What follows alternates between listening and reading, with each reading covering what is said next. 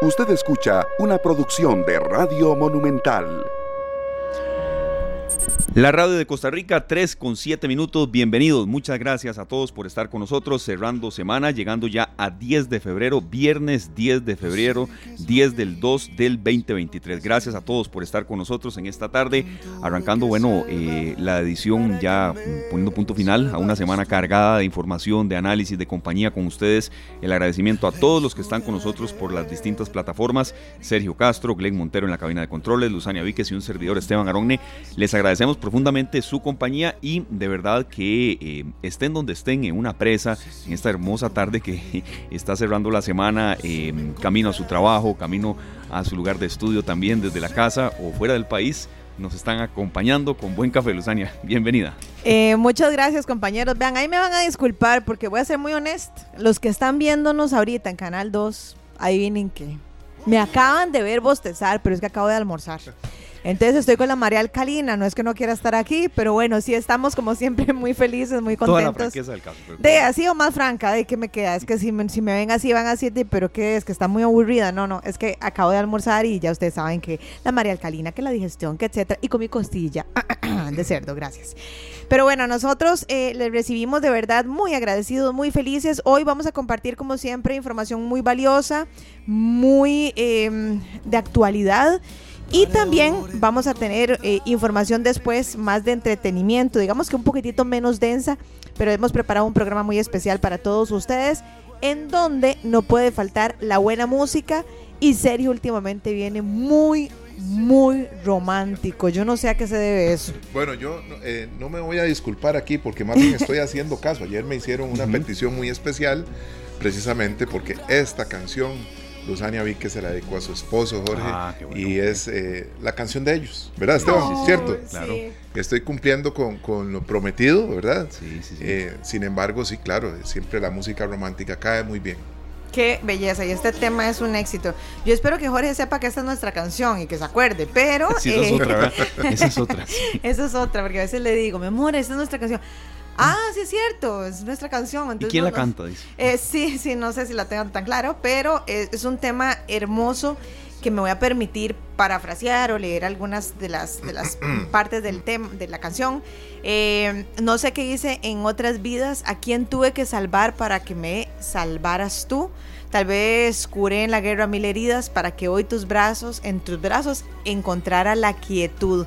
Y hay una parte que me encanta, que es esta. Podría jurar que es cosa de Dios. Cuando te miro solo puedo agradecer lo que sucedió para poderte merecer. Ahí es cuando uno entiende que, el amor, el amor del bueno, que no quiere decir que sea perfecto, muy importante, eh, tiene que ver con, el de arriba. Cuando, cuando uno de verdad le entrega todas las cosas a Dios, Dios acomoda las situaciones, lo bueno y lo malo para que aprendamos algo o para que encontremos una persona en el camino que tenga mucho que enseñarnos, como en mi caso. Bueno, maravillosa la letra, ¿verdad? Sí, y la dedicatoria también. También, no, no, y, bueno, estaremos todo este mes con canciones así, eh, atendiendo complacencias de ustedes y sobre todo eh, teniendo en cuenta que, bueno, es el mes del amor y la amistad. Algunas personas pues no creen en esto, que es una visión totalmente comercial, otras sí, y aquí respetamos todo tipo de creencias y también de, de, gustos. Entonces es parte del menú con que arrancamos este programa de hoy. Con 36 años de edad, casi 37 de Carlos Rivera tiene 19 años de carrera ya. Wow, sí, comenzó muy chiquillo, ¿verdad? Muy, muy, muy chiquillo. Y hablando de, de, Carlos Rivera y de Franco de Vita, que yo sé que le gusta mucho a, Esteban, después vamos a complacer a Esteban, ahí dijo Sergio. Qué curioso, ¿ustedes sabían que Franco de Vita fue uno de los precursores o, o de los, ¿qué podríamos decir? De los impulsadores de Carlos Rivera. Claro. De hecho que yo me acuerdo que la primera vez que yo vi a Carlos Rivera, que yo vi, ¿quién es ese muchacho que canta así, tan así, tan así, ronco? Fue porque em, Franco de Vita vino a un concierto en Costa Rica, en el Palacio de los Deportes, y trajo a, a Carlos Rivera y ahí fue donde empezó a darse a conocer y bueno, han hecho varias colaboraciones juntos, por cierto. El famoso concierto Primera Fila, fue esa gira. Ah, sí, es cierto. Que Venía Alejandra Guzmán, ¿no? Eh, no, pero estaba el tema sonado con Alejandra Guzmán. Y con Debbie Ajá, correcto. Sí. Bueno, qué clase de cantantes, ¿verdad? Son las 3 de la tarde con 12 minutos. Saludamos a los que están ya con nosotros, reportándonos sintonía en el eh, Facebook Live, Canal 2 Costa Rica, Sonia Solórzano y Pablo Alfaro. Sonia Solórzano desde Esparza, Punta Arenas. Muy feliz tarde. Pablo Alfaro, buenas tardes, bendiciones y desde ya un excelente fin de semana igual para todos ustedes. Arrancamos con un tema de verdad, no solo de mucha actualidad, sino que a todos nos puede servir. Eh, y sobre todo orientar. Le agradecemos mucho, de verdad muchísimo que esté con nosotros Yanansi Noguera Calderón, ella es la eh, presidenta del Colegio de Periodistas, es eh, periodista, es comunicadora, fundadora entre muchos otros de sus aspectos profesionales de la Asociación de Periodismo Colaborativo Punto y Aparte. De verdad es un gran gusto, eh, Yanansi, que esté con nosotros. Personalmente no la conozco, pero siempre leyendo lo que usted ha escrito a lo largo de toda su carrera, una que otra ahí, este, coincidencia en esas conferencias de prensa en las que uno anda en plena carrera y en lo suyo, pero de verdad eh, muchas gracias por estar con nosotros. Y entrando en materia, eh, la campaña que el Colegio de Periodistas está presentando, que no te engañen los troles, un tema de verdad de mucha actualidad. Aquí los tres coincidimos, doña Yanansi, de verdad agradeciéndole que esté con nosotros. Primero creo, lo primero, ¿qué es un troll y por qué les nace esta campaña? Bienvenida, es un gusto que esté con nosotros. Eh, muchísimas gracias, bueno, muy, muy agradecidos que nos den este espacio porque este es un espacio de educación, ¿verdad? Eh, de alfabetización digital y tenemos que tener muchos espacios de este tipo y además mantenerlos activos durante mucho tiempo.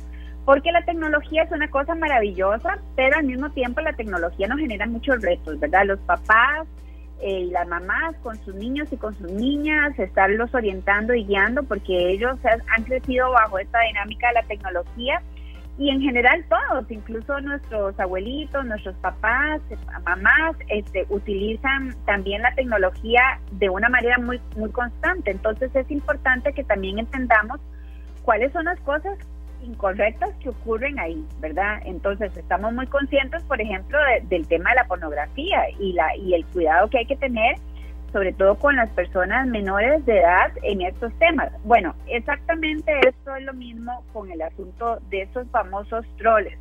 Que bien que mal este, nos hemos puesto al día en este tema con los últimos escándalos políticos eh, que hemos tenido en Costa Rica. El troll es, un personaje que puede tener un nombre y un apellido como nosotros, o puede tener un nombre y un apellido de alguien en China, o puede ser alguien que se creó un, digamos, cualquier tipo de seudónimo y no pareciera un nombre, ¿verdad? Entonces uno, uno ve estas, estas referencias en las redes sociales y cuando uno ve a esos personajes que están continuamente haciendo dos cosas, están despreciando y generando odio. ¿Eso qué quiere decir? Hacen calificativos gente y contra instituciones. Ese tipo de gente es un troll, ¿verdad? Entonces, podemos identificarlos porque tienen un nombre extraño o no necesariamente, pueden tener un nombre como el de cualquiera de nosotros. Pero lo que hacen es desprestigiar, odio. Entonces, eh, eso es muy diferente a cuando yo entro a una red social y yo o alguien critica algo, ¿verdad? Todos tenemos derecho a opinar, todos tenemos derecho a criticar. Lo que no podemos hacer, si lo hacemos, tenemos que asumir las consecuencias de hacerlo, es ofender, ¿verdad? O sea, todos hemos sido educados sobre la base de una cosa que se llama respeto. Entonces, cuando una persona ofende, eh, tiene que asumir las consecuencias de esa ofensa. Pero si detrás de esa persona no hay alguien real o hay alguien que se esconde o hay alguien que hoy está, mañana no está, porque estos perfiles nacen, mueren, ¿verdad? Se acomodan según las personas u organizaciones que los administran, pues entonces eh, nadie asume responsabilidad. Entonces es muy difícil estar bloqueando o, o que las redes sociales anulen esos, esos personajes. ¿Qué tenemos que hacer entonces nosotras, las personas, verdad? Nosotros, ¿qué tenemos que hacer? Tenemos que filtrar. No tenemos que caer en las redes de estos troles. No los tenemos que alimentar. No tenemos que reproducir sus mensajes. Porque los troles no son amigos, aunque aparezcan en nuestras redes sociales como nuestros amigos, ¿verdad? Eh, y cuando estas personas o estos personajes hacen es desprestigiar Y generar odio hacia personas y hacia instituciones también desestabilizan. Porque, por ejemplo, si lo que hacen es desprestigiar al Tribunal Supremo de Elecciones y lo hacen continuamente, eso va a afectar la credibilidad que tenemos las personas del Tribunal Supremo de Elecciones, que tienen la responsabilidad cada dos años de realizar un proceso electoral en Costa Rica, ¿verdad? Entonces no podemos permitir que este, este, esto ocurra y la mejor forma es que nosotros aprendamos a distinguir y a separar a esas figurillas que están en las redes sociales. Ya Nancy, vea, perdón que seamos tan incisivos en esta parte del tema, porque obviamente queremos abordar la, la, parte de la campaña y la propuesta que ustedes están haciendo, pero yo creo que nos ayude todavía a escudriñar un poquitito más en cómo identificar cuando alguien es troll o no, porque usted nos hablaba de que muchas veces tienen un nombre extraño, no sé, eh, no sé, voy a inventarme algo ahí, no, eh, Z, sígueme, pero puede que sea Raúl Blanco ¿verdad? Sí. Entonces, en ese caso, ¿cómo yo identifico? Y se lo voy a hablar Disculpe, Lu, o, Piero Calandrelli, que uno siente que sí es un ¿Verdad? Es un nombre ahí como interesantón, ahí como que no es tico, pero sí. Entonces, ¿cómo yo identifico? Y yo le voy a hablar con toda la franqueza del mundo, ya Nancy. Yo tengo, por ejemplo, en mi red social privada, yo tengo personas que tienden siempre a generar contenido muy controversial muy, muy controversial político, eh, religioso, de orientación sexual, eh, ¿verdad? Este tipo de cosas. Entonces yo podría pensar, ¿será que este es un troll o no? ¿Tendrá eso que ver con el número de seguidores que estas personas tienen en las redes sociales? ¿O cómo yo identifico a alguien, voy a decirlo así, alguien conflictivo a alguien que sea un troll? Ok, bueno, digamos que si nos tomamos el tiempo de entrar en los perfiles de esos personajes, y vemos que no tienen seguidores, siguen a mucha gente pero no tienen seguidores y por tanto tienen pocos amigos o no tienen amigos que yo conozca, ¿para qué me voy a exponer a esa persona? Yo mejor la bloqueo, ¿verdad? O sea, entonces vuelvo y digo, entro al perfil, veo que sigue mucha gente pero no tiene gente que lo siga. Y veo que dentro de la gente que, que lo sigue, si tiene algunos, no hay amigos míos o gente que yo conozca y veo que lo que hace o lo que postea son cosas como sin sentido. De pronto postea una cosa sobre algo que está pasando en Estados Unidos y luego postea una cosa sobre un programa en Tailandia. O sea, veo que no tiene como una lógica de posteos, ¿verdad? Ese, esa es una forma de, de, de identificar que ese es un troll. ¿Qué debo hacer? Lo bloqueo. ¿Verdad? Y si puedo lo denuncio, ¿verdad? Sobre todo si ya tengo más elementos de que me hacen confirmar que es un troll, ¿verdad? Si yo entro al perfil de alguien que está haciendo como comentarios un poco pesaditos o pasados y veo que, ah, que dice que vive en Alajuela y veo que además tiene una buena cantidad de gente que lo sigue y veo que además hay amigos coincidentes conmigo, pero también veo que tienen una línea, de, digamos, de ser muy crítico, ¿verdad? Un poquito pesadito. Entonces yo digo, bueno, nada, es una persona este, un poquito pues fuerte en sus opiniones. De, sencillamente no, no le voy a dar valor, importancia porque no coincide conmigo, ¿verdad? O la verdad es que no me gusta el tono, porque ¿por qué tiene que ser tan ofensivo? ¿Verdad? Entonces y lo dejo por ahí, no, no hago mayor cosa, ¿verdad? Pero tampoco creo, y eso es una cosa importante que trasciende el tema de los troles, nosotros no tenemos por qué aceptar la violencia, ¿verdad? Las mujeres hemos ido eh, creciendo y aprendiendo que no tenemos por qué aceptar que un hombre nos diga cosas sobre nuestro cuerpo, ¿verdad? Eso no se debe aceptar. Igual, podemos aceptar que haya gente que sea ofensiva, que lo que haga siempre es, llenar de odio las redes sociales. No aceptemos eso tampoco, ¿verdad? Entonces, no aceptemos los troles, bloqueémoslos, denunciémoslos, pero tampoco aceptemos la violencia digital, porque eso no está bien, ¿verdad? Es algo que es incorrecto y nosotros no queremos que nuestra sociedad, nuestros niños, nuestras niñas, nuestros jóvenes crezcan en ese entorno de violencia digital, porque eso no es saludable para ningún para ninguna comunidad, para ninguna sociedad y no es saludable para Costa Rica podemos criticar, podemos cuestionar, gracias a Dios tenemos elecciones y esa es una forma en que nosotros manifestamos nuestro pensamiento, estamos molestos con esto, no nos gustó esto, lo hacemos por ahí. También podemos escribir artículos de opinión o, o mensajes donde yo fundamento lo que digo, ¿verdad? Y eso es otra cosa que es muy importante. ¿Por qué ofender por ofender? Si yo cuestiono algo, entonces doy los elementos que aportan el por qué yo creo que mi cuestionamiento es válido, ¿verdad? En periodismo hablamos de los hechos y de los datos. Y en la medida de lo posible hay que alejarse de los adjetivos, ¿verdad? Porque hay adjetivos muy bonitos, como qué bonito, qué linda, qué inteligente, pero también hay adjetivos feos como sos un tonto, me caes mal, sos, sos una persona este, molesta. Esos, esos adjetivos nosotros no los solemos decir en nuestro lenguaje normal, entonces ¿por qué tenemos que escribirlo? ¿Por qué tenemos que decirlo en las redes sociales? Eso es un poco como la reflexión, el pensamiento que trasciende el tema de los troles y que tiene que ver con cómo nos debemos comportar y permitir o aceptar que otros se comporten a través de las redes sociales. Eh, eh, Yanancy, una de las características de un troll puede ser también que uno utilice fotos personales. Sí, pero vean, ahora pasa mucho y va a seguir pasando cada vez más, ¿verdad? Entonces simplemente uno de estos troles toma una foto de un ser humano real que vive en otro país, ¿verdad?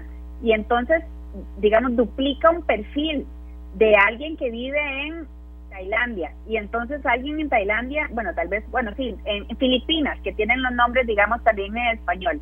Entonces, de pronto esa persona no se va a estar fijando que en Costa Rica le duplicaron el perfil o que tiene un perfil muy parecido, que están usando sus imágenes, ¿verdad? Hay cosas de ese tipo y vamos a cre vamos a empezar a ver pronto unas que son todavía más peligrosas. Y es que de pronto toma mi imagen, toma un video mío y a través del uso de la tecnología me pone a mí a hablar. No hablé nunca, ¿verdad? Entonces de pronto salgo yo en un video diciendo, vivan los troles, todos tenemos que trolear, qué bueno el troleo. O sea, que yo obviamente nunca diría eso, pero alguien puede crear un video con mi imagen y me pone a decir algo que yo no dije, ¿verdad?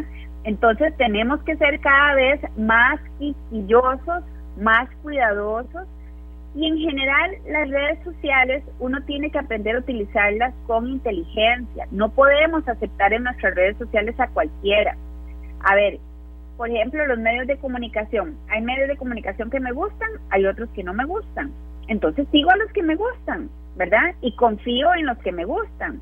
Pero sé que es un medio reconocido. Es Radio Monumental, entonces yo voy a seguir el Radio Monumental porque, bueno, Radio Monumental tiene una trayectoria de muchos años y me gusta Radio Monumental, pero no voy a seguir a alguien que pone en, en una página en Facebook los patitos, eh, emisora de radio. Y resulta que no tienen un dial, resulta que los patitos comenzó con su perfil en, en Facebook hace un año, resulta que postea solo notas que otros publican, ¿verdad? Entonces, eso no es un medio de comunicación, es igual. Entonces, ese tipo de cosas tenemos que aprender a discriminar, porque cada vez la manipulación va a ser mayor y porque cada vez hay gente que hace de esto un negocio y hay que entenderlo así. Esto no es inocente. Esto es gente u organizaciones que quieren promover odio y que crean entonces todo un esquema para operar de esa manera. Ya Nancy, bueno, ya Nancy, amigos oyentes, les quiero, quiero aprovechar la oportunidad para contarles algo muy interesante que me pasó hace algunos días.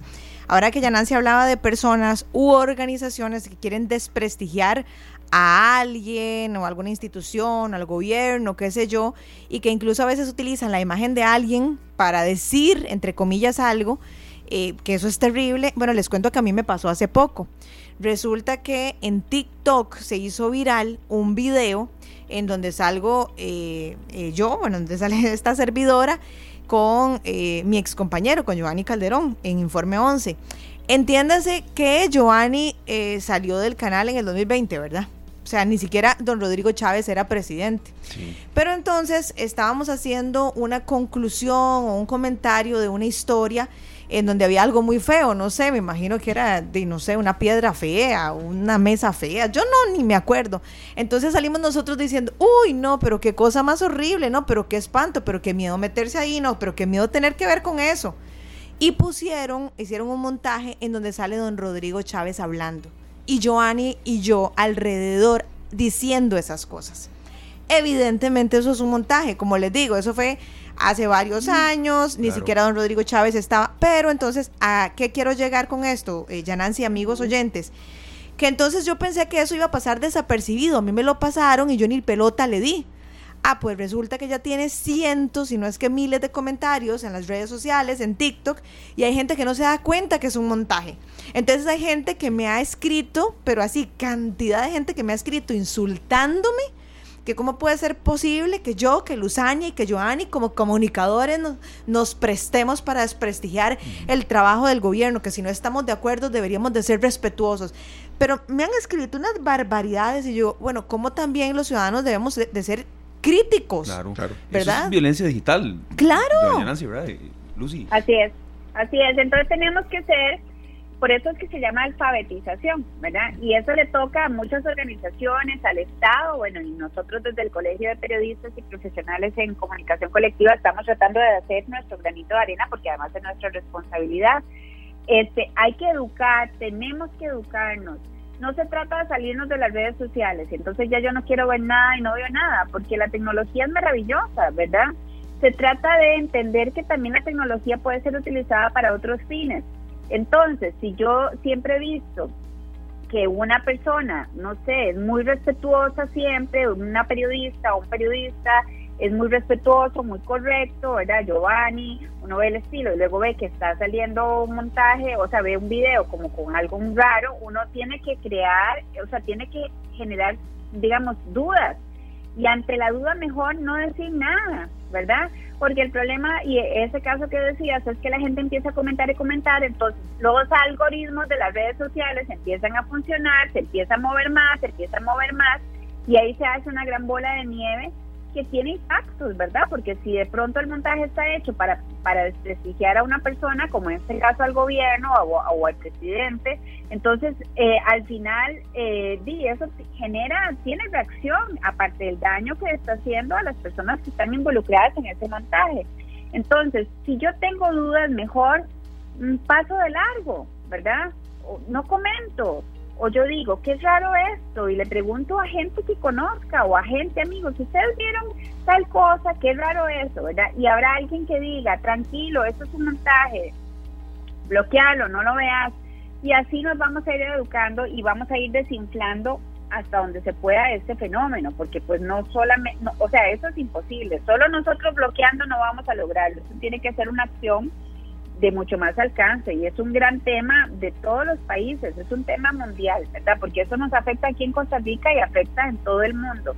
Pero la primera parte, digamos, de todo esto pasa por cada uno de nosotros, de nosotras, que con inteligencia, con respeto, con esos valores con los cuales crecimos en nuestros hogares, aprendemos a entender qué es correcto y qué no es correcto.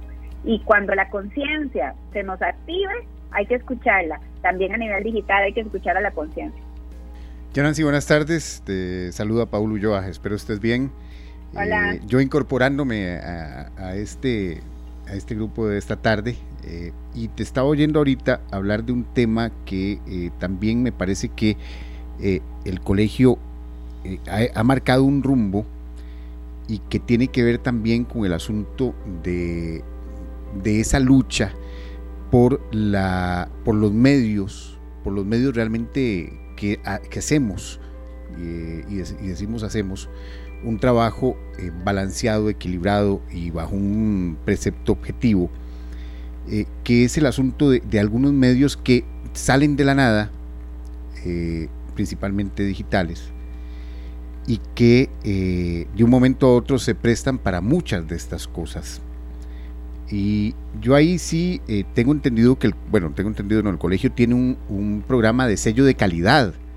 Este sello eh, va a seguir, continuará este programa de sello de calidad del Colegio de Periodistas.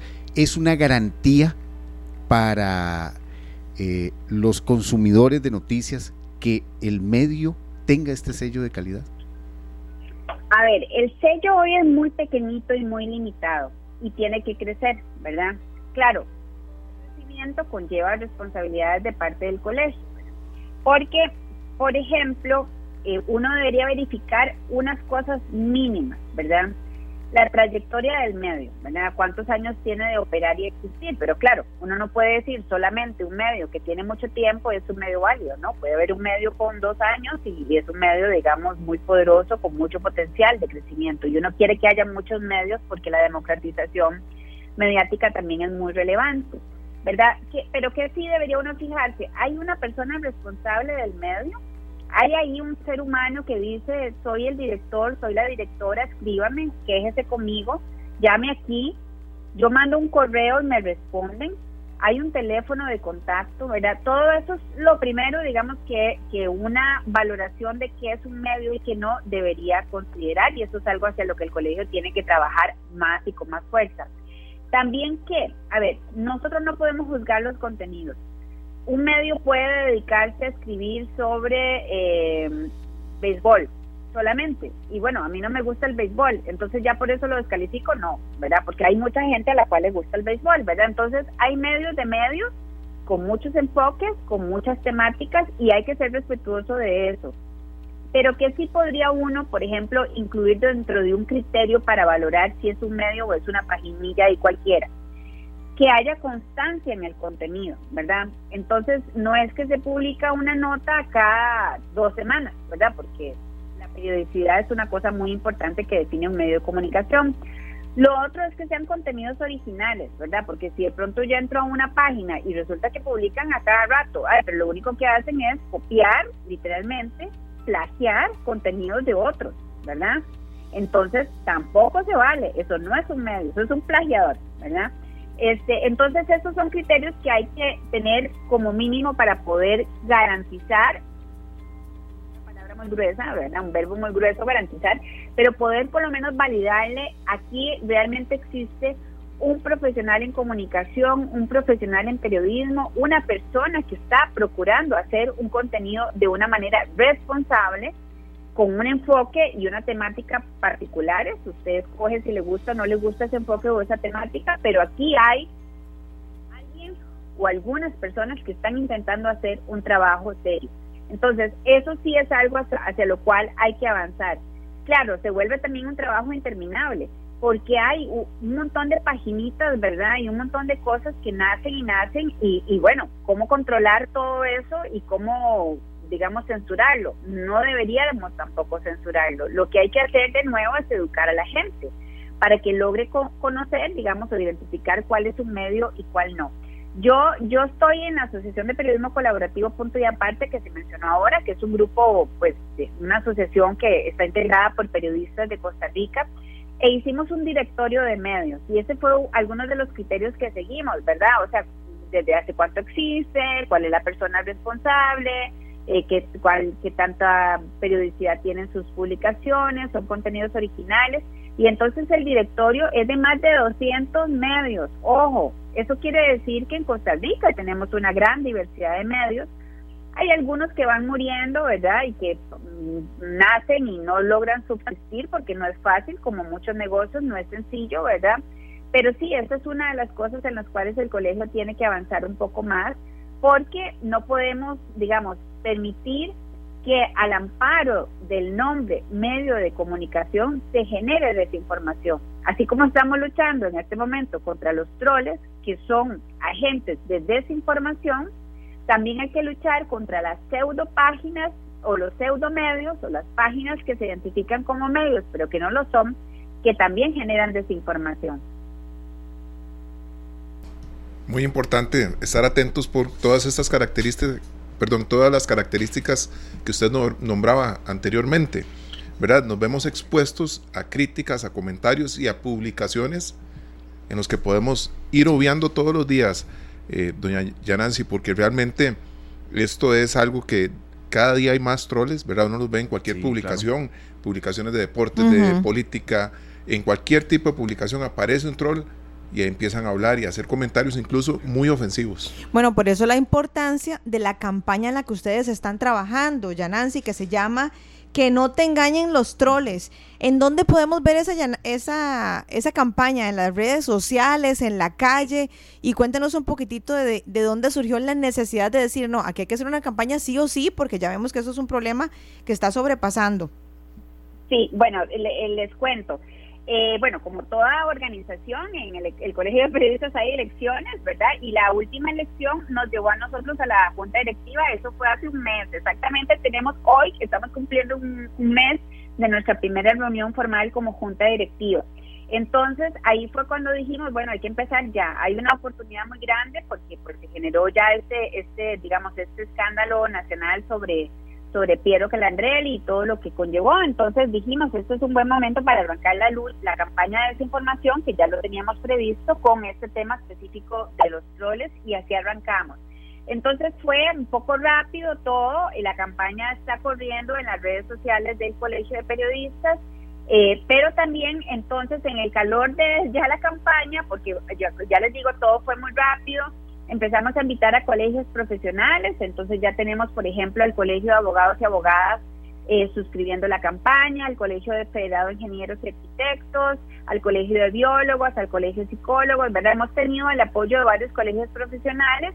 También se lo pedimos, digamos, a los medios del sello de garantía que mencionaba ahora Paul, ¿verdad? Que es como el grupo, digamos, base de, de medios eh, con los cuales trabaja el colegio al amparo de algún tipo de garantía de, de, los medios, ¿verdad? Como tal, le pedimos a los medios del sello, pero las próximas campañas esperamos hacerlas con más coordinación previa para que participen muchas otras partes, incluyendo medios de comunicación como el de ustedes, ¿verdad? Entonces, esta vez fue un poco así, el calor de la oportunidad, había que salir ya, la campaña está corriendo entonces en nuestras propias redes sociales, pero la campaña puede ser, de, pues obviamente compartida por quien quiera, ¿verdad? O sea, entre más la compartamos, entre más este, la extendamos, más, más alcance va a tener. Una campañita no nos va a arreglar esto, ¿verdad? Este, eh, esta no lo va a arreglar. Tenemos que mantener esto activo y tiene que ser un esfuerzo colaborativo, tiene que ser un esfuerzo en muchas partes medios de comunicación somos de los principales llamados, los medios, el colegio, las organizaciones que estamos en el entorno relacionado con la libertad de expresión, somos los primeros en, en generar campañas de este tipo, pero también otros colegios profesionales, universidades, este, incluso escuelas y colegios, eh, muchas otras organizaciones, ¿verdad? Ya, por ejemplo, Naciones Unidas se acercó, vamos a trabajar otras campañas con la gente de Naciones Unidas, ¿verdad? O sea, tiene que ser un esfuerzo común, donde el mensaje siempre sea, hay desinformación, tenemos que luchar contra la desinformación. Y la principal o la primera manera de luchar contra la desinformación es que cada uno de nosotros, cada una de las personas esté consciente de qué es desinformación. Y una buena parte de la desinformación pasa por la manipulación de contenidos o la generación de desprestigios hacia personas. Entonces, nosotros no podemos permitir que haya gente que nos cambie el nombre y nos invente un nombre para ofendernos. No podemos permitir que haya gente que tome nuestra imagen y con eso haga memes, ¿verdad? Eso no lo podemos permitir, ni los que nos vemos sujetos a eso, ni quienes lo recibimos. ¿Verdad? Entonces, eh, la complicidad se genera cuando yo tolero, permito, comento, comparto ese tipo de, contenido. Soy parte entonces de una red que es una red de crimen. Así, así, crimen. Esto es crimen organizado. En muchos otros países, estas redes de desinformación se generan para alterar la lógica democrática y para afectar a gobiernos, para hacer que caigan gobiernos. Y nosotros no podemos llegar a eso, ¿verdad? Porque, eh, porque eso es inaceptable. Nuestra democracia tenemos que cuidarla mucho porque no es fácil tenerla. Vean lo que está pasando ahí nomás, ¿verdad? Con los vecinos de Nicaragua. Entonces es muy importante que seamos todos y todas muy vigilantes de esta situación. Es nuestra responsabilidad. No, claro, puede generar hasta caída de funcionarios, ¿verdad? Y, en un tema de mucha actualidad. Doña Nancy, ya para terminar, agradeciéndole eh, su presencia, hay una parte del libro Realidades Embusteras de don Eduardo Olivarri que creo que ilustra muy bien lo que estamos viviendo. No va a ser muy extenso. Las plataformas sociales y las herramientas de mensajería han adquirido un carácter tan permanente que ya las vemos como sitios a los que acudimos eh, no de una manera, eh, digamos, como aleatoria, sino como una parte integral de nuestra vida personal, profesional, académica o laboral llegaron para quedarse las redes, es, la verdad. Entonces, em, creo que la campaña por eso también reviste mucha importancia y cercanía de todos. Bueno, buenísimo. Este, muchas gracias más por el espacio, porque es muy importante que quienes están escuchando le pongan atención a esto, que eduquemos a nuestros jóvenes y a nuestros niños, porque ellos son más vulnerables frente a esta realidad, y que los, los adultos estemos muy conscientes de que es fundamental que, eh, que, que, digamos, que seamos parte, digamos, de este proceso de educación y que cuando veamos este tipo de contenidos y nosotros tengamos esa suspicacia o esa conciencia que nos dice eso está mal, ¿verdad? Entonces que bloqueemos, que este, denunciemos y que le digamos a las personas que están cerca de nosotros que nos cuidemos de esos contenidos porque son contenidos malignos. Definitivamente eso es lo que hay que hacer, Yanansi. Creo que tenemos que ser más estratégicos y no reproducir algo porque nos pareció llamativo, sino analizar muy bien la fuente y bueno, todos los puntos que usted nos contaba para lograr identificar a los troles. Muchas gracias, Yanansi, no solamente por, por sacar el tiempo de atendernos, sino por compartir información tan valiosa que nos va a permitir ser más críticos a la hora de, de navegar en las redes sociales. Buenísimo, muchas gracias. Gracias, era Yanansi Noguera, presidenta del Colegio de Periodistas. Creo que aprendimos todos un poco hoy, es un tema de mucha actualidad y, bueno, eh, Paul, Sergio, Luzani, las personas que están con nosotros, sí, puede, puede generar problemas laborales, de verdad, como algo muy cotidiano. Una compañera de nosotros, Luzania, o hasta caída de ministros, de, no estoy diciendo que esa fue la causa específica de lo que pasó en Costa Rica, pero sí puede generar eh, consecuencias hasta de esa magnitud. Eh, es un punto de de defensa de la democracia. ¿Por qué? Porque la democracia es, al fin y al cabo, escuchar y decidir eh, en conjunto todos. El problema es cuando hay una, hay una distorsión, hay una manipulación incluso de, eh, de todas las opiniones, de algunas opiniones, para sobresalir sobre otras, de, quitándole crédito, quitándole validez a otros, a otros que también son parte de un entorno, de un entorno de un país. Eh, creo que es, hay un principio que, un principio que, que se nos ha olvidado mucho, que es la tolerancia. Yo insisto y he insistido mucho. La tolerancia eh, también tiene un límite, también tiene un límite, porque no se puede ser tolerante a la intolerancia, pero, eh, y eso es todo un, todo un una teoría eh, que existe sobre, no, no, sobre ese aspecto. Créame que ahí no hay redundancia, de verdad. No, no, no, no. Eh, hay, hay, toda una teoría sobre ese aspecto, pero eh, sí es, sí es necesario que todos, todos nuestros rangos de edad, desde los más pequeños, ens enseñarles a nosotros. lo que pasa es que si nosotros no tenemos esa idea de qué es tolerancia, que se ha perdido mucho en estos años, también la, no la podemos enseñar. Pero e, ese valor, ese valor, la, tolerancia es uno de los principales valores para poder seguir adelante, para poder mantener la paz y para poder discernir entre lo que es realmente válido y a lo que le tenemos que prestar atención y lo que es realmente una manipulación. Es que es, es, es todo lo que engloba esa palabra ser un poco más, eh, eh, digamos, como maliciosos. Asertivos y maliciosos. El tico tiene una malicia natural. el tico lo es, sí. Natural. Por eso también somos choteros y, y, nos ponemos a vacilar por absolutamente todo.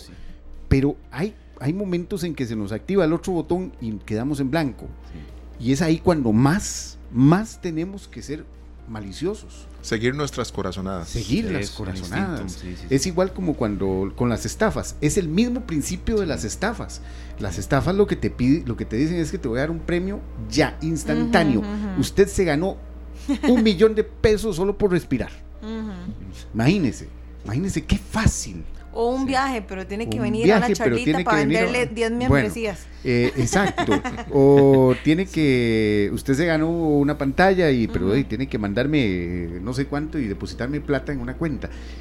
Ojo, ojo. Eso, por eso precisamente, e, esa es la malicia que debemos volver a tener. Afinar. Afinar. Despertar, ver que no todo es tan bueno como no lo pintan. Y decir, bueno, tener un poquito de paciencia, tener un poquito de paz y decir, vamos a parar un toque y voy a ver de dónde viene esta información. ¿De dónde viene? ¿Y qué intención tiene? Y, tal vez al otro lado también, eh, y compañeros, no todo es tampoco tan malo, ¿verdad? No, no todo es tan malo. No todo es pero tan malo. creo que, hay, que hay que ser más maliciosos. Hay que ser un poquito más maliciosos. Volver a esa malicia propia costarricense. Indígena, como decía. Indígena, como decía la patada. Eh, bueno, exacto. Sí, sí, sí. Creo que somos de radio todos aquí, bastante. Eh, bueno, gracias por traer este, este tema a la mesa y a doña Yanancy Noguera que nos atendió las puertas de, esta tarde abiertas siempre para el Colegio de Periodistas y todo este tipo de iniciativas. Vamos a volver después de la pausa con eh, más de, un viernes que ha estado noticioso, creo ha habido otros viernes más noticiosos, pero bueno, tendremos también un pulso de la actualidad en esta tarde y seguimos con mucho, mucho más. Hoy estamos hasta las 5. Bueno, yo no sé si ustedes conocían el segundo apellido de Franco de Vita. Eh, yo no. Ni idea. Ni idea. De Vito. ¿Ah? Franco De Vita. Le voy a decir el nombre completo. Franco De Vita. Franco Atilio De Vita De Vito. Bueno, que dicho que sí, le es, un verbo, es un verbo de la tarjeta, ¿verdad? sí, ah, bueno. sí, sí, de Vita de Vito, ¿verdad? Franco, hay, que, hay que recibir capacitación para poder decir el nombre de él. Y hace un par de semanas cumplió 69 años este gran artista venezolano. Ese, ese no pareciera. Parece que es eternamente joven. Sí, sí. Come años, come años. Sí. Bueno, vamos con esta canción. Yo sigo complaciendo. Aquí no, no, no me echen a mí las canciones eh, románticas. Estoy complaciendo. Ah, ya. Claro. De por allá. Sí. Una versión con Jorge Celedón de Colombia. Ay, sí, será para, el viernes. Yo la voy a pedir, yo te voy a pedir una para el martes. Ok, perfecto. De, de, Franco de Vita. Excelente.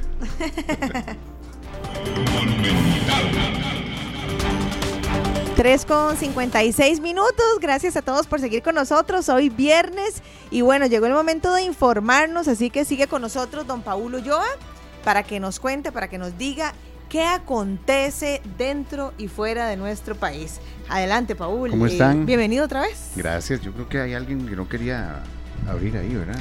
Sí, eh, eh, Glenn, Glenn me tiene castigada, no me ah, abre el micrófono, no quiere que hable, cuando hablo me dice que hablo muy cerca. que cante. Sí, que cante. Glenn, si quiere hablo aquí, aquí, ¿qué tal? ¿Ahí estoy bien? ¿Sí? Ajá. Sí, ahí. Ay, no, ahí muy feo. Ahora sí. Bueno, ya, pero ahora sí, llegó el momento de informarnos, Paul, ¿qué nos traes? Ojalá que en medio de toda esa información que yo estoy viendo por acá, haya aunque sea una buena noticia. Mm, bueno, eh, hay una noticia que hoy es segundo viernes de, febrero. Correcto. Segundo viernes de mes. Eh, nos llama poderosamente la atención. Hoy Recope trasladó la información del el próximo ajuste, del próximo ajuste em, de los combustibles y llama poderosamente la atención de que no hace como ha hecho en veces anteriores, la solicitud ya de cuánto o de cuánto podría ser el ajuste. Si sube o baja. Exactamente, principalmente lo ha hecho, vean qué cosas, vea, usted qué cosas, lo ha hecho diciendo que hay bajas, hay rebajas, sí.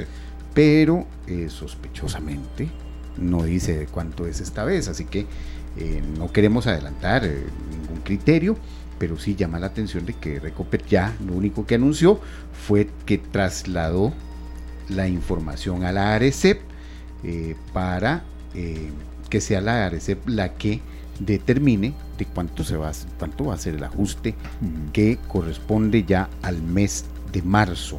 Así que vamos a esperar cuál va a ser la, la, el cálculo que ARECEP haga con base en esta información que Recope le está trasladando, que no da pistas, si va a ser una rebaja o se va a hacer más bien un alza. O sea, no se sabe, nada, nada. sí, Pero es extraño que en veces anteriores sí, ha, sí ha dicho, pero ahora como que cuando mm. como que cuando hay algo que no, no es tan bueno. Que no es muy agradable, tal vez. pero vamos a esperar. Ojalá que sea una rebaja, yo tengo la Ojalá, yo también tengo la fe que sea una rebaja. ¿Por qué?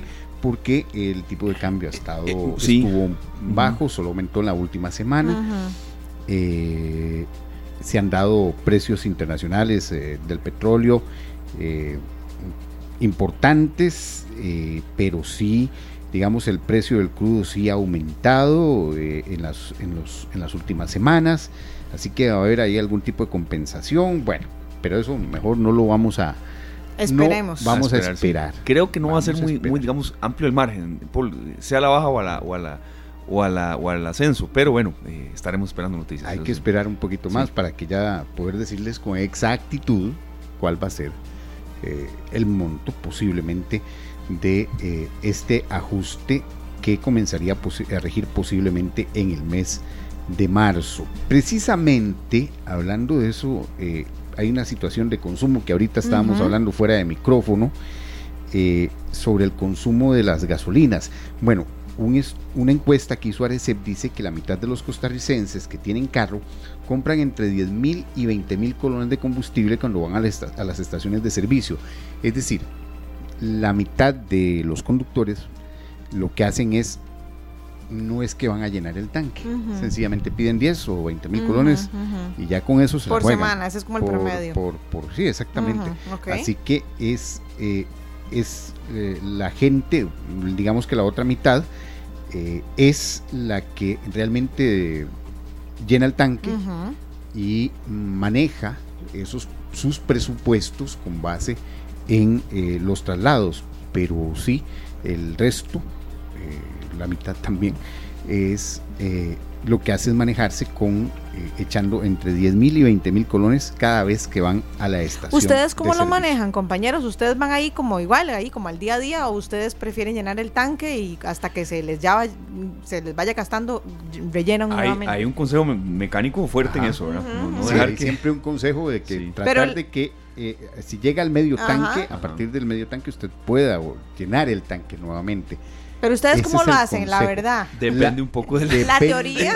Depende un poco de la, depende un poco de la, de la extensión de la quincena, como dirían. Sí, sí. ¿Por qué? Porque cómo andan las finanzas para ese cómo andan las finanzas. Sí hay momentos en que Qué sinceros fuimos, ¿verdad? Sí, sí, claro. O incluso les voy a ser sincero, yo a veces he esperado más allá de tener, eh, de gastar un poco más la gasolina cuando viene una rebaja. Ya, ya uno sabe más o menos eh, la vislumbra y dice, bueno, mejor aquí me aguanto un poquito. Me ahorro 6 mil pesos. Y me ahorro algo. Esteban, es que cuando la billetera anda en los huesos, uno le dice al pistero, bueno, escudo corona. Esa está muy buena. Esa está muy buena. Pero es, eh, es parte de cómo nos manejamos, cómo nos manejamos nosotros eh, en esos niveles cuando vamos a comprar gasolina. Es parte también de nuestro comportamiento. Y sí, yo trato de llenarlo cada, por lo menos cada 15 días.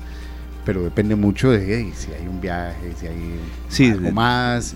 Entonces de ahí a veces se bajan los, los, los márgenes de de cuando usted tiene que ir a llenar el Pero qué dichoso, cada, cada 15 días lo, lo llena, ¿Se han quedado sin gasolina alguna vez? No, yo no. Yo no. mi esposo sí, la, la, muy, la muy zapa, mi esposo sí, y varias veces. ¿Ustedes cómo les ha ido con eso? No, no, de verdad. Yo sí una vez me quedé sin gasolina en hora pico, ahí en la salida del... Ah. Una en rotonda, la estatua de León Cortés. No, hombre, y en hora pico. El tráfico, yo empujando el carro, en serio. y ya no hay una estación de servicio ahí a... Estaba en ese tiempo. Ah, bueno, existía en ese tiempo. Estoy hablando hace como 20 años. Ah, bueno. Existía, pero el vacilón, digo vacilón porque después uno tiene que sacarle algo jocoso a esto. De un, muchacho que venía en moto se estacionó y íbamos el tráfico, el muchacho y yo empujando el carro para la bomba. Para la bomba. Y me dice el tráfico, le faltaron 20 colones de gasolina nada más. y, uno se ríe de eso, pero le, puede pasar en, una, en un lugar y, y con una situación muy distinta en la que puede estar corriendo peligro. Así es. Bueno, eh, sí les eh, hay una, una actividad que se va a realizar este domingo eh, en la que debemos tener siempre precaución. Eh, el domingo se realizará la segunda edición del Gran Fondo André Amador. y esto provocará que haya cierres en el Paseo Colón desde el sábado de la noche y en la Ruta 27 durante la mañana del domingo.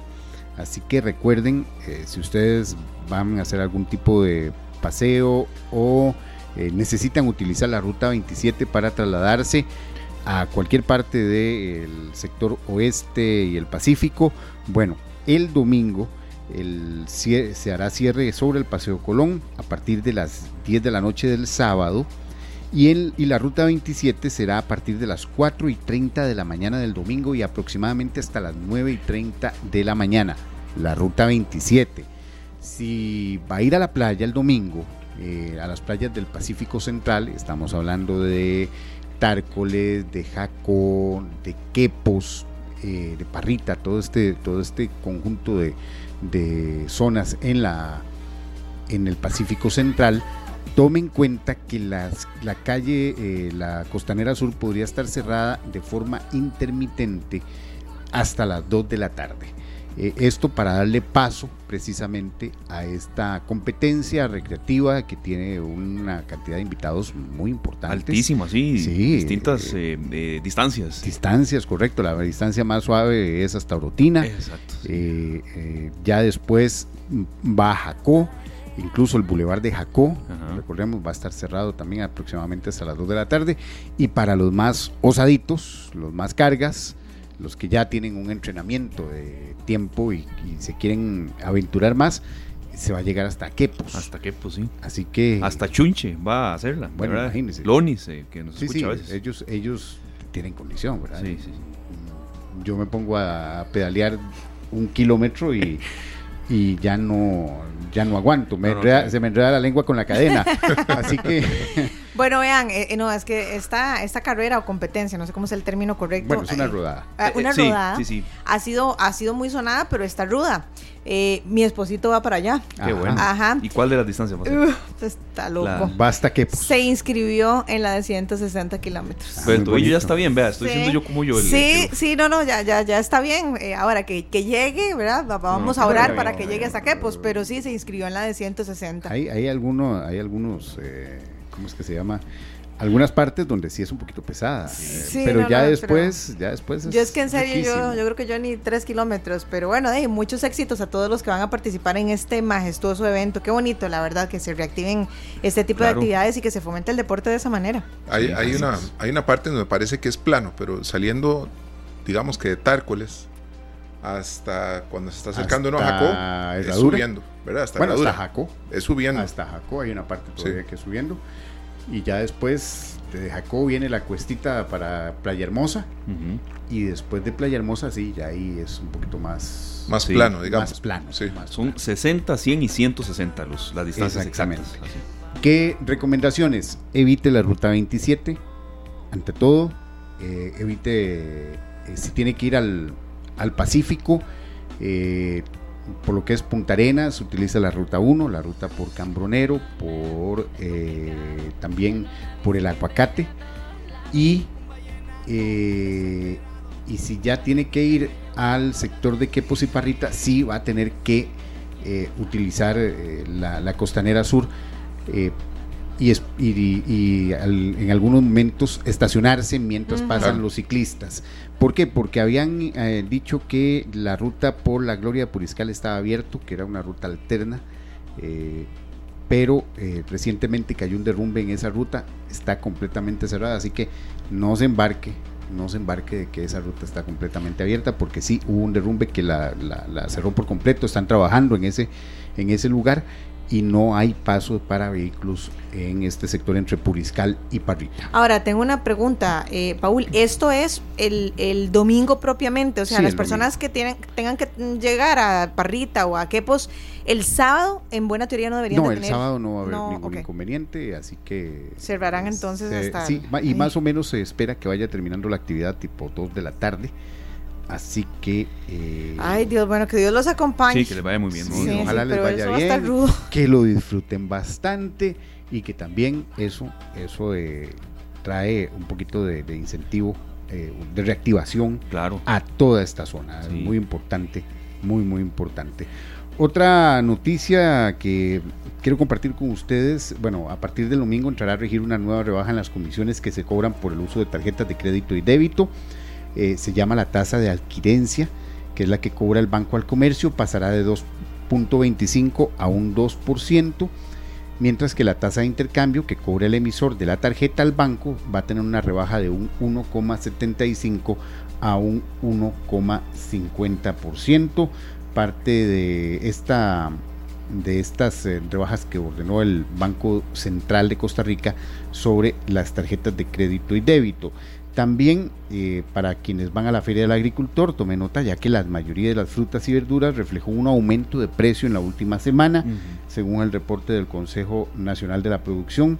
La mayor variación la tuvo el chile dulce con un aumento de 16%, seguido de la lechuga americana y el plátano, que tuvieron un alza de un 9% en el precio.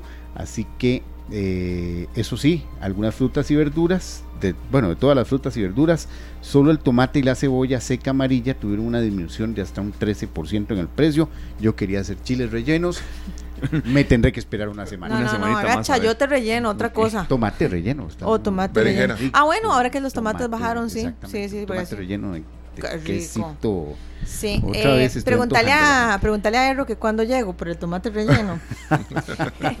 que cuando que, que- que día- si sábado o domingo. Sábado, Ah, domingo. o domingo, a yo ver yo qué creo que el domingo vos, mm, tu esposo va a andar por esos lados Sí, rodando. Ajá. Entonces estás abierta a invitaciones. Eh, completamente, completamente. Señor. Un tema que podemos tocar acá pronto es el tema de, la- de las ferias del agricultor Claro. que se han ido acortando. Tienen menos participantes. Totalmente, sí. Bueno, eh, eso es- Y cómo se manejan los precios. No, no, ese, ese es un tema que de verdad lo tenemos ahí, temazo, de esos sí. que, hay que, que hay que tocar. Y, y por supuesto, Pablo invitado. Sí, sí, eh, menos cantidad de ferias, de horarios y cómo se manejan los precios, ¿verdad? A veces la gente nos lo pregunta, que quién rige o cómo se rige. Bueno, es un tema, porque la gente va a las ferias, claro, Claro. que va todavía. Todavía Sí, va, pero sí hay menos gente que Sí, va a la feria. claro que sí. Sí, Y- se han ido haciendo más más los, puestos. Pero sí. bueno, ahora que las frutas, o por lo menos un gran porcentaje de las frutas aumentaron, es una muy Sí, buena opción ir a, claro. a, a la feria Es del cierto, yo- agricultor yo- para el mejor precio y para apoyar a los agricultores. Perdón, perdón. Luis. No, yo lo he visto porque, eh, por ejemplo, yo voy mucho a la de Tibás, que está abajo de la gradería eh, de la Ultra, del, es ahí en el estadio Ricardo Saprissa, abajo. Ahí en lugar. Es el único momento en que se acerca. Este, tengo que pasar rápido ahí. Tengo que ir con pasamontañas. No, de verdad, fuera, pero fuera de ese tipo de que, que, que algo de cierto tienen. Este, de verdad, antes uno llegaba a la una y había mucho movimiento. Ahora ya, de verdad, a esa hora ya prácticamente están recogiendo y está arrancando después. Uno siempre anda preguntando ese tipo de cosas. Periodistas, periodistas siempre. Paul, usted me conoce en eso, sabe cómo a veces somos en eso.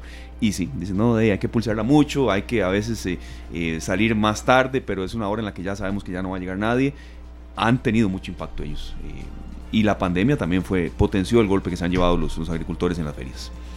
Y ya para concluir, compañeros, eh, hay tres empresas que anunciaron contratación de, en el país, anunciaron que van a contratar eh, personas. Eh, McDonald's va a buscar 250 personas para la apertura de más restaurantes en, en el país, entre ellos en el cantón de Nicoya.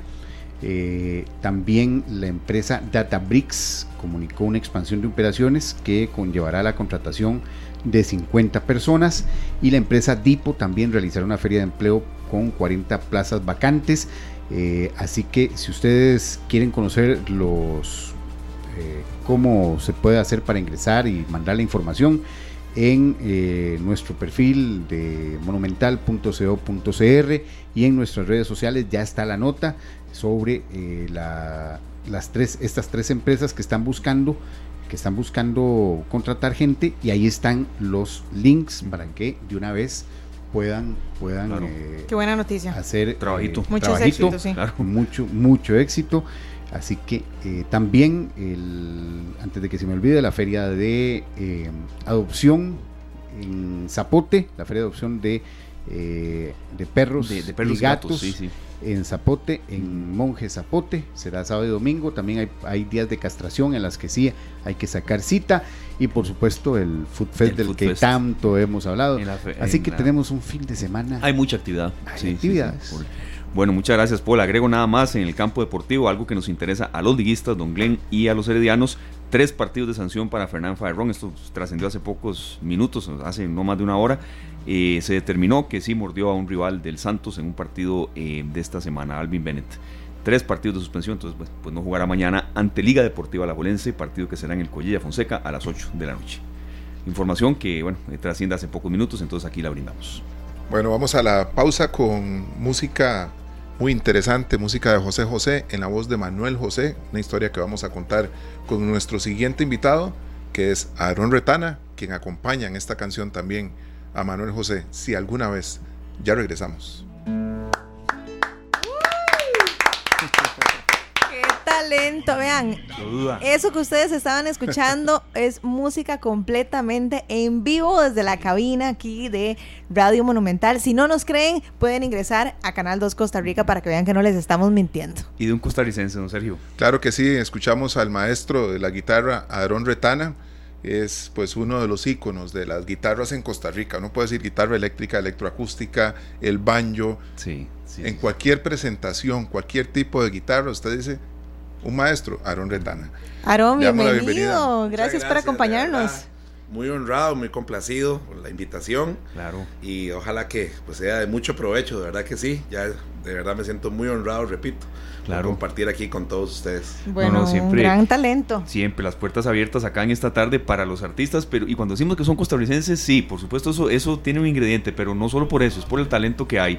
Eh, Aarón, es un gran gusto que estén esta tarde, la primera, pero de una, de una vez se lo digo, no será la última, y menos escuchando, escuchando eso que acabamos aquí de, de disfrutar tal vez para empezar un poco, Seri Luzania, ¿quién es Aarón Retana? ¿Desde cuándo? Con el contacto con la música, si siempre ha sido la guitarra, ¿qué nos puede comentar acerca de usted mismo? ¿verdad? Bueno, muchas gracias. A veces uno no le gusta hablar de uno mismo, pero... Bueno, a mí no me gusta hablar de mí, la verdad.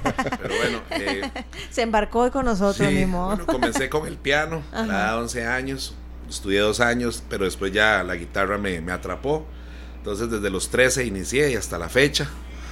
Eh, y ahora tiene 15, entonces imagínese usted, es un chiquillo, ¿verdad? Sí, claro, exacto, exacto. Este, y ya cuando cumplí precisamente la edad de 15 años, me decidí a que esta iba a ser mi carrera, a que quería dedicarme a la música y dedicarme de lleno a la guitarra. Y gracias a Dios, aquí hasta el día de hoy así ha sido, tanto como profesor de música o profesor de guitarra, como también como músico instrumentista ¿verdad? En, proyectos musicales o como solista también. ¿Qué tan difícil, Aaron, honestamente, ha sido vivir de la música en un país como Costa Rica? En tu caso, ¿verdad? ¿Ha sido difícil? ¿Ha sido sencillo? ¿Has tenido que dar un giro de 180 grados? ¿Cómo has hecho para reinventarte en medio de, este mundo artístico que es hermoso, pero tiende a ser difícil? Sí, correcto. Tiene muchas, muchos pros y muchos contras eh, pero ahí está la palabra, reinventarse, ¿verdad? Entonces, eh, el tipo de, trabajo que yo realizo, cuando me refiero a tocar, eh, me exige que no solamente me enrute en un solo género musical, por ejemplo. me gusta muchísimo la música en inglés, pero también la música en español, la música rock, el pop, la música latina, la música clásica.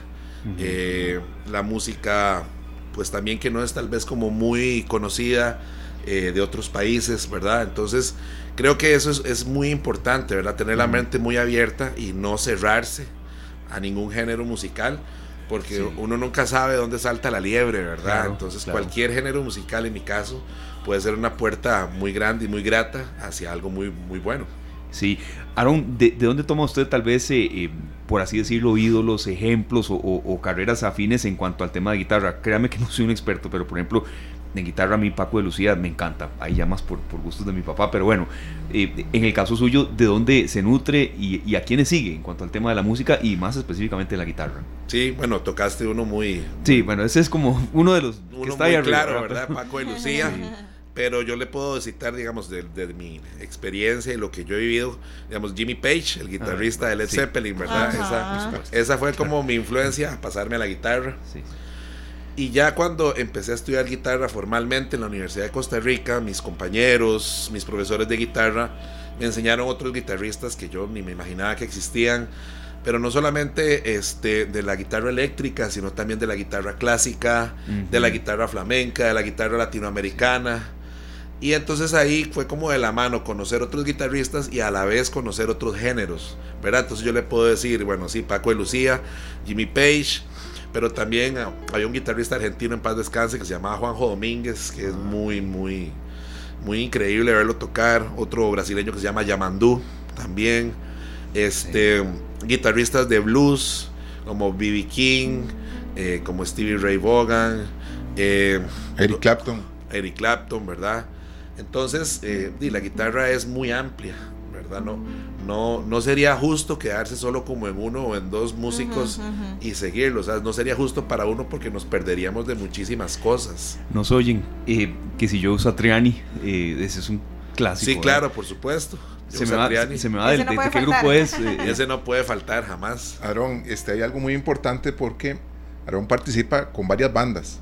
Aparte que es el guitarrista oficial de la Filarmónica ¿verdad? La Orquesta Filarmónica de Costa Rica. O sea, casi nada. ¿Verdad? Eh, él participa con varias bandas de rock, de rock clásico. Y de, entonces es una faceta en la que uno, cuando lo ve tocando música clásica, además con su guitarra, no se imagina que en la noche anda con la guitarra eléctrica al hombro. Sí, sí, sí, correcto. Uno no sabe dónde lo va a llevar la noche, tal vez. ¿Verdad? O el banjo y con camisa de calipso, Y con ¿verdad? el calipso también. Claro. ¿Y, y cómo son, cuáles son las bandas con las que estás tocando? Bueno, ahorita, bueno, como ya lo nombró Sergio, con la Orquesta Filarmónica de Costa Rica. Y dos bandas, una que se llama Diesel. Ah, sí, muy buena. Sí. Muy, muy buena. Ajá. Nos presentamos. Pero si es otro, otro género, si eso es como más para estar ahí con un tamarindito Bueno, sí, escuchando. Sí, sí, sí, un tamarindito, sí, una agüita de Jamaica que llaman. Diesel, también tengo otra banda que se llama Masterclass, que esa es, digamos, más específica a clásicos del rock de los 60s y 70s. Digamos que el repertorio de Diesel es un poquito más, más nuevito, digamos, 80, 90, 2000, ¿verdad? Eh, fijas esas tres bandas, bueno, la Orquesta Filarmónica, Diesel y Masterclass, pero también tengo la bendición de que muchos cantantes este, y bandas de repente necesitan mis servicios por lo que sea, Claro. ¿verdad? Entonces, pues ahí me llaman y, y así estoy, ¿verdad? A veces es- eh, uno es así como el 911, ¿verdad? Que lo llaman de hoy para mañana o de Sí. hoy. Sí, sí, sí, y Para allá. Para allá, Sí, exacto. sí, que sí, tiene sí. que hacer? Venga y, y nos salva la tanda o, o, Claro. o gánese una plata o lo que sea y, Sí. y vamos, ¿verdad? Trabajo es trabajo.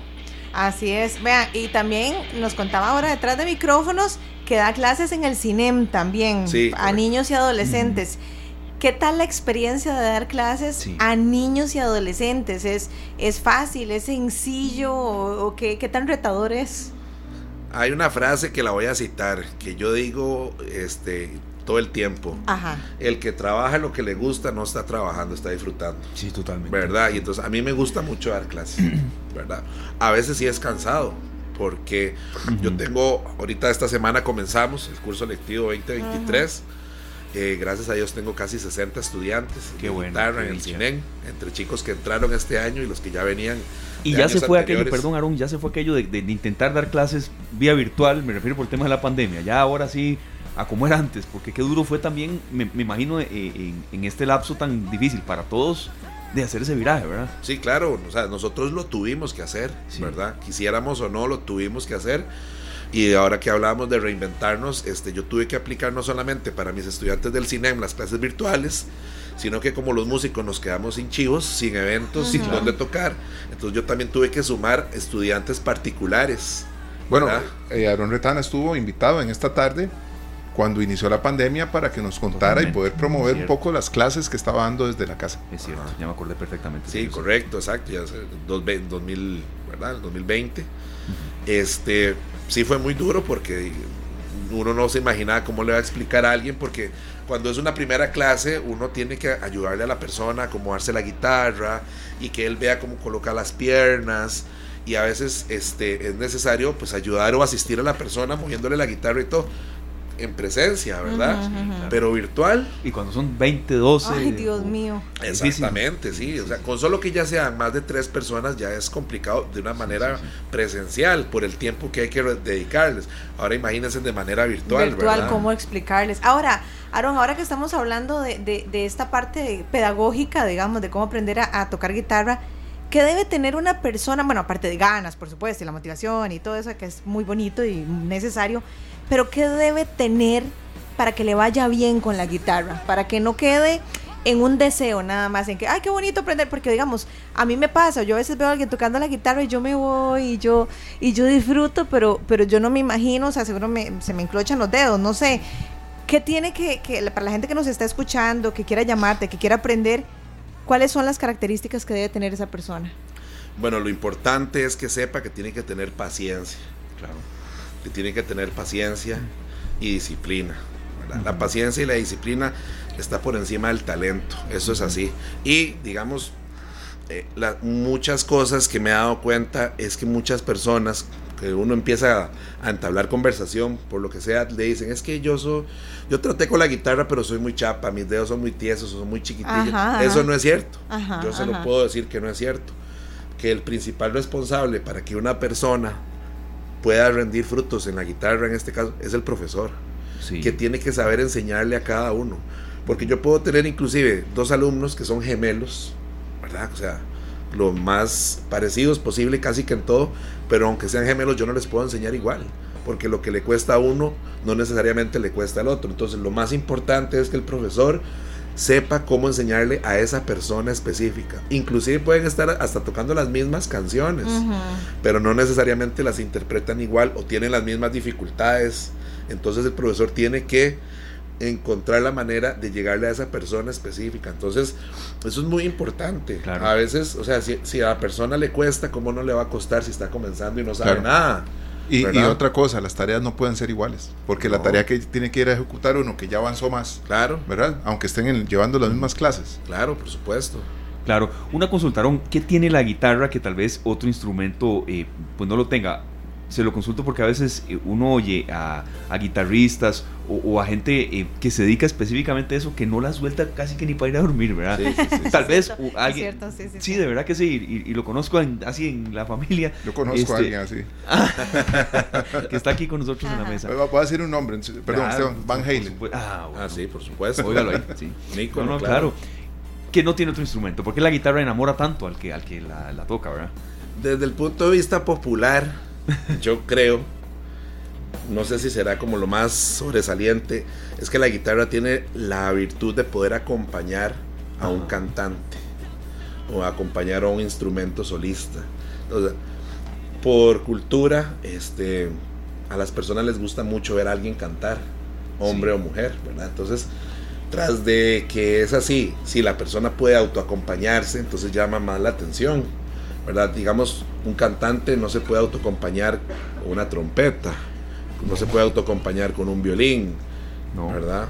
El piano también puede acompañar y ser un instrumento solista como la guitarra, pero que es más fácil de cargar un piano o una guitarra. Entonces también eso tiene mucho que ver. Y la guitarra tiene mucho que ver también con los juglares, ¿verdad? Entonces hay una cosa ancestral en las que los grandes compositores y cantautores y gente que caminaba por los pueblos podía ir con, con, un instrumento que también estaba al alcance de su bolsillo. Sí, exactamente, ¿verdad? Eso es muy cierto, hay ejemplos claros. Se me va ahí voy a los subjetivos, mis artistas favoritos, de, el de Caifanes, uno toca guitarra y canta a la vez. Entonces, está ejemplificando lo que usted dice, que por cierto viene Caifanes, ya casi. sí, sí, sí.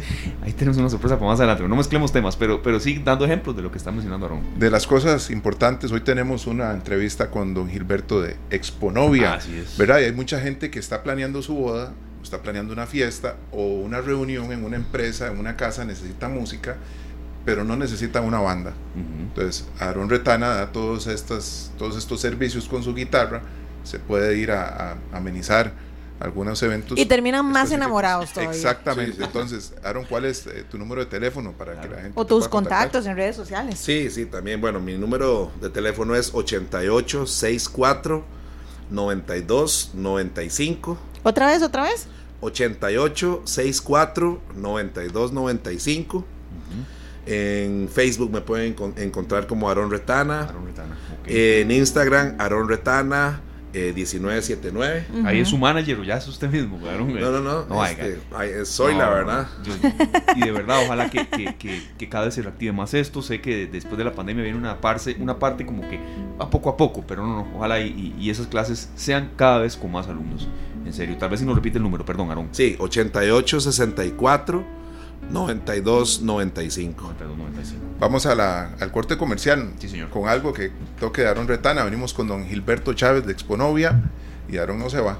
No, se va. Se queda. Nos va a ayudar con algo muy especial al final para despedir el programa. Sí, señor. Gracias, maestro. Bueno, yo sé que este tema lo conoce Sergio muy bien. ¡Uy, qué emoción! yo me enamoré otra vez.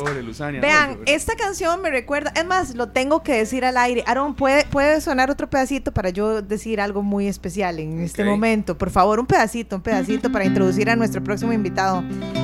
Cuando estaba sonando esta canción, cuando yo me casé en el 2016, estaban los fotógrafos así esperando para tomar las fotografías en los lugares pertinentes. ¿Dónde fotógrafos eran? Eh, no, no, era Solo, solo dos nada más. Eh, y en eso llegó un, eh, un televidente de Informe 11, ajá, que le decimos el galán del queje, si ustedes lo han visto, el pelón. Por supuesto. Ajá, y llegó y justo en ese momento eh, salió con nosotros en la foto y en el video con esa canción. Ahí salió. Entonces, tengo recuerdos muy bonitos de verdad con ese tema de la boda nupcial, ¿es verdad? Boda nupcial. La marcha nupcial. La, marcha, nupcial. La marcha nupcial.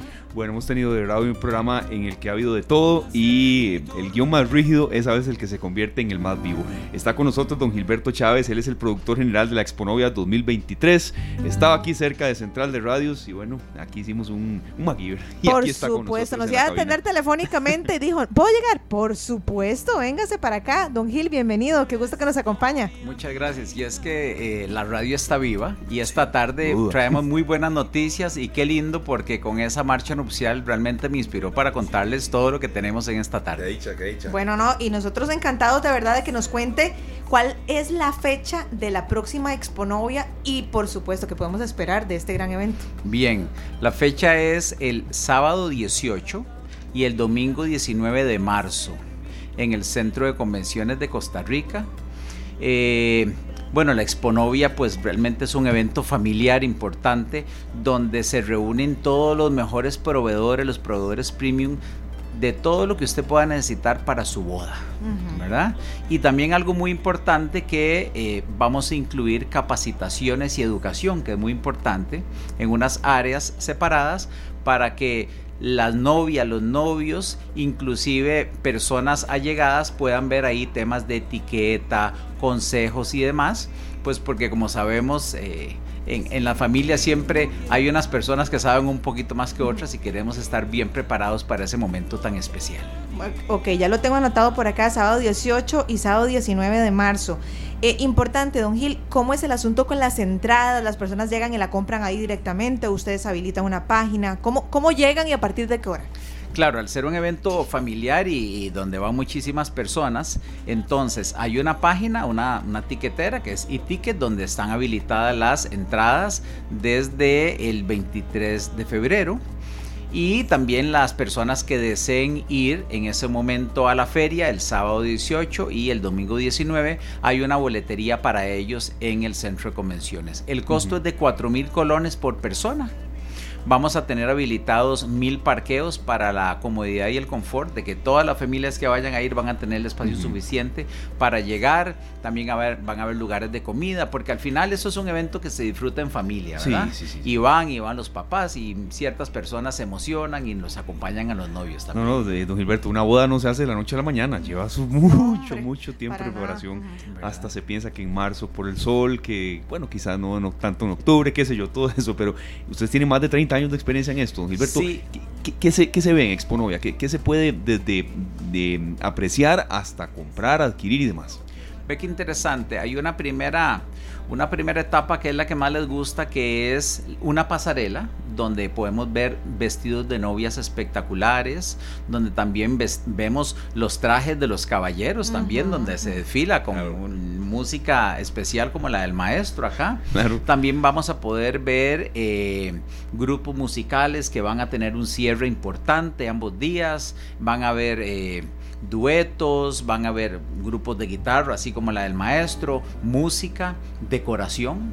Una parte muy importante en la boda son los pasteles, los queques, ¿verdad? Sí, Por que no solo se vean bonitos, sino que sepan ricos. Que se- exactamente. Tiene que estar esta parte y todos los que todos los elementos que componen una una boda, ¿verdad? Sí, sí, sí. todo lo que son los artículos para eh, las invitaciones, los artículos del carnaval también, decoración. Digo, es que qué bonito es una boda bien organizada Claro. eh, de- en todos sus aspectos, porque eso al final eh, una novia tiene esa expectativa y la familia de que es algo mágico, y lo es. Es un momento muy especial.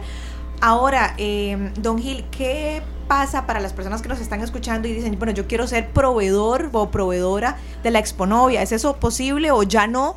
¿O qué deben hacer para que se pongan las pilas el próximo año? ¿Cuáles son los requerimientos principales Claro, para estar queda- ahí? quedan un par de stands, realmente quedan un par de stands eh, porque la feria pues tiene una cantidad de stands de diferentes tamaños y efectivamente pueden buscarnos en las redes sociales, tanto en Facebook, en Facebook o Instagram como Exponovia. Exponovia. Costa Rica, eh, exponovia.net, y ahí se ponen en contacto con nuestros ejecutivos y pues veremos si todavía queda para la medida de las necesidades que tienen, porque hay categorías de, de- hay joyerías, hay música, hay diferentes categorías y hay unas categorías pues ya están cerradas y otras pues que todavía siguen abiertas.